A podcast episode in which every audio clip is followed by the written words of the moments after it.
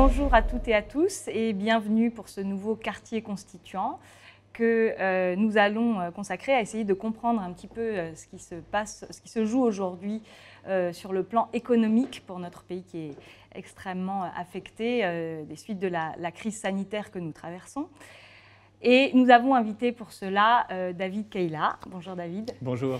Qui est économiste, maître de conférence à l'Université d'Angers. Tu es un économiste atterré c'est ça, je fais partie du collectif. Et puis, tu, donc, tu es l'auteur d'un certain nombre d'essais. Euh, le dernier paru, c'était L'économie du réel. Et euh, tu t'apprêtes à publier un ouvrage qui s'intitule Populisme et néolibéralisme. On mhm. aura peut-être l'occasion d'en dire deux mots dans le cours de cette émission.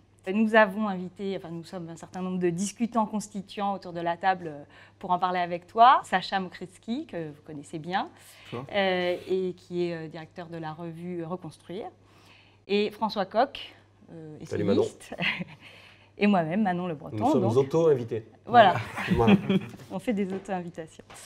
Voilà, donc on va parler, euh, on va s'interroger un petit peu pour savoir si la crise sanitaire donne lieu à ce qu'on appelle euh, une stratégie du choc sur le plan économique de la part du gouvernement et du néolibéralisme en général, ou si on peut encore espérer une bifurcation économique.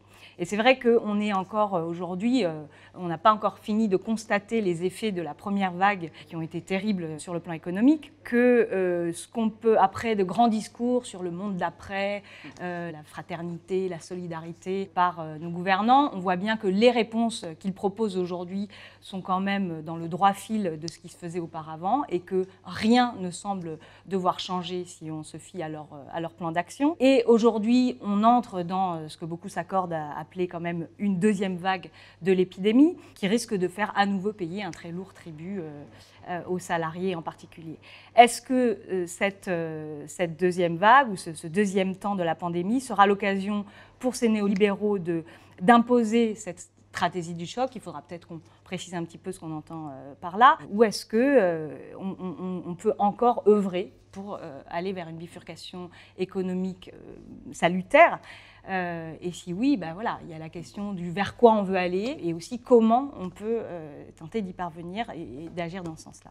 On peut peut-être commencer pour en parler euh, par un petit état des lieux de la situation économique, la crise économique à laquelle se trouve, d'ores et déjà confronté le pays, et puis aussi sur les, réponses qui sont pour l'instant apportées, comment, tu les analyses toi de ton côté en tant qu'économiste? Bah, la, crise économique, elle est euh, effectivement très profonde. Hein. Euh, L'INSEE euh, dit qu'il y aura à peu près une récession sur l'année de 9% par rapport donc, du, produit intérieur brut, hein. c'est-à-dire qu'on va, on va avoir une, décroissance, une récession qui est du jamais vue dans l'histoire économique de la France. en plus, qui ne touche pas que la France, hein, parce que tous les pays européens, tous les pays du monde, d'après ce que j'ai compris, il n'y a que la Chine qui va peut-être subsister, avoir une croissance, mais partout ailleurs, ça sera une récession très forte. Donc récession qui veut dire moins de production. Euh, moins de production implique moins d'emplois.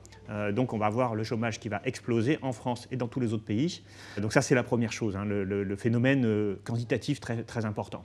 Alors cette récession elle est due quand même au confinement, c'est-à-dire à l'arrêt, comment dire, à l'interdiction faite à des entreprises de, de travailler, de produire, qui alors moi, je ne suis pas épidémiologiste, mais je, pense qu'effectivement, la situation dans laquelle on était en mars fait qu'on n'avait pas vraiment le choix. D'ailleurs, tous les pays ont à peu près fait pareil, euh, la Chine euh, le premier. Donc, pour éviter euh, bah, l'effondrement des hôpitaux, pour éviter de laisser les gens mourir dans la rue, ce qu'il faut bien comprendre, c'est qu'on n'a pas arrêté toutes les activités économiques. En fait, il y avait une idée au départ qui était de dire bon, on va mettre l'économie sous cloche pendant deux mois, comme ça, on va arrêter l'épidémie, et puis ensuite, on reprendra là où on en était.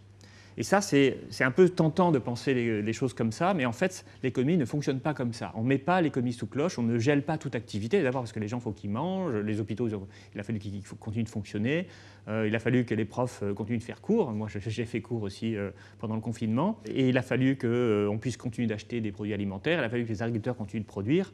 D'ailleurs, ça a posé problème parce que pour la main-d'œuvre, hein, on se souvient des profs qu'il fallait qu'ils aillent cueillir des fraises. C'était Sibeth Ndiaye hein, qui, qui l'avait dit. En en, pensant que les profs étaient en vacances alors qu'on était en train de galérer pour faire nos cours, donc c'était évidemment très insultant pour, nous.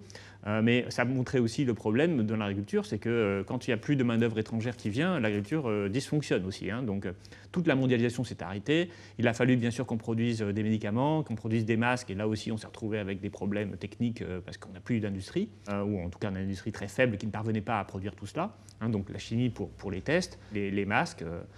donc on a eu vraiment un choc économique, mais qui a été, c'est ça que je veux dire, c'est qui a été asymétrique c'est-à-dire qu'il n'a pas touché de la même façon tous les secteurs de l'économie. Il y a des secteurs économiques qui ont profité du confinement, hein, notamment les grandes surfaces par exemple, ou le commerce en ligne. Euh, il y a des gens qui, ont continué de toucher des revenus d'activité sans, faire grand-chose. Par exemple, euh, ceux qui sont propriétaires de, locaux euh, commerciaux ou industriels, qui ont continué de toucher des loyers, par exemple pour un commerce, alors que le commerce, lui, était fermé.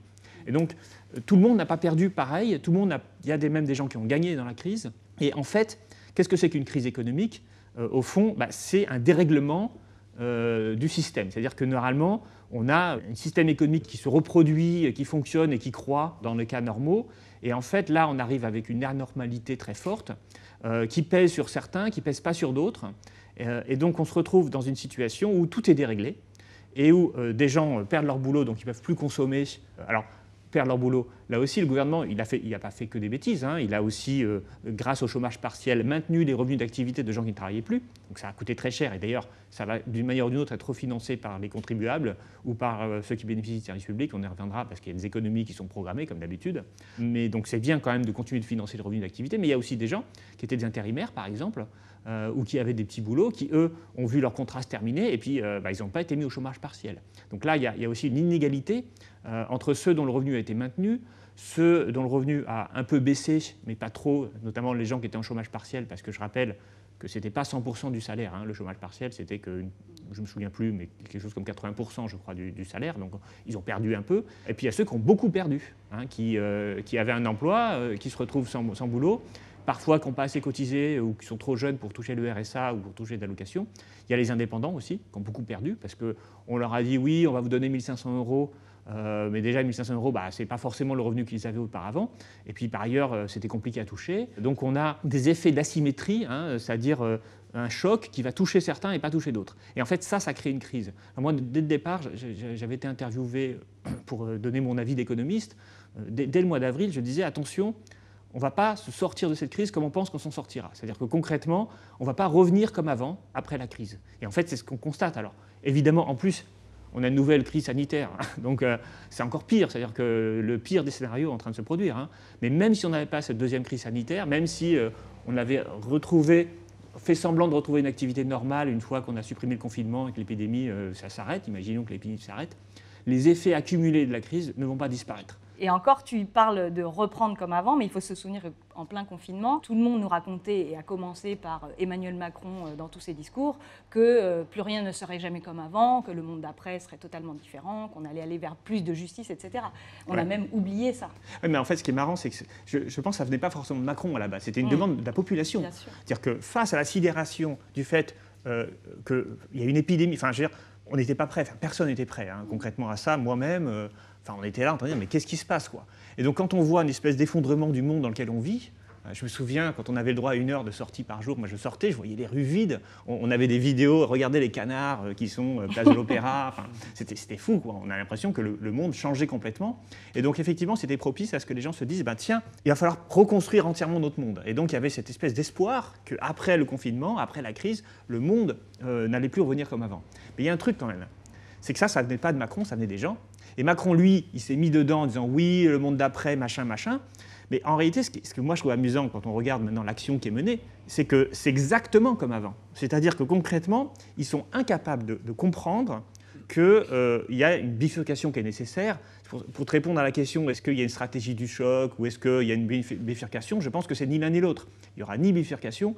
Et pour moi, il n'y a pas vraiment de stratégie du choc parce que ça voudrait dire que le gouvernement il est proactif, euh, qu'il essaye de, de, profiter de la crise pour faire quelque chose d'encore pire qu'auparavant.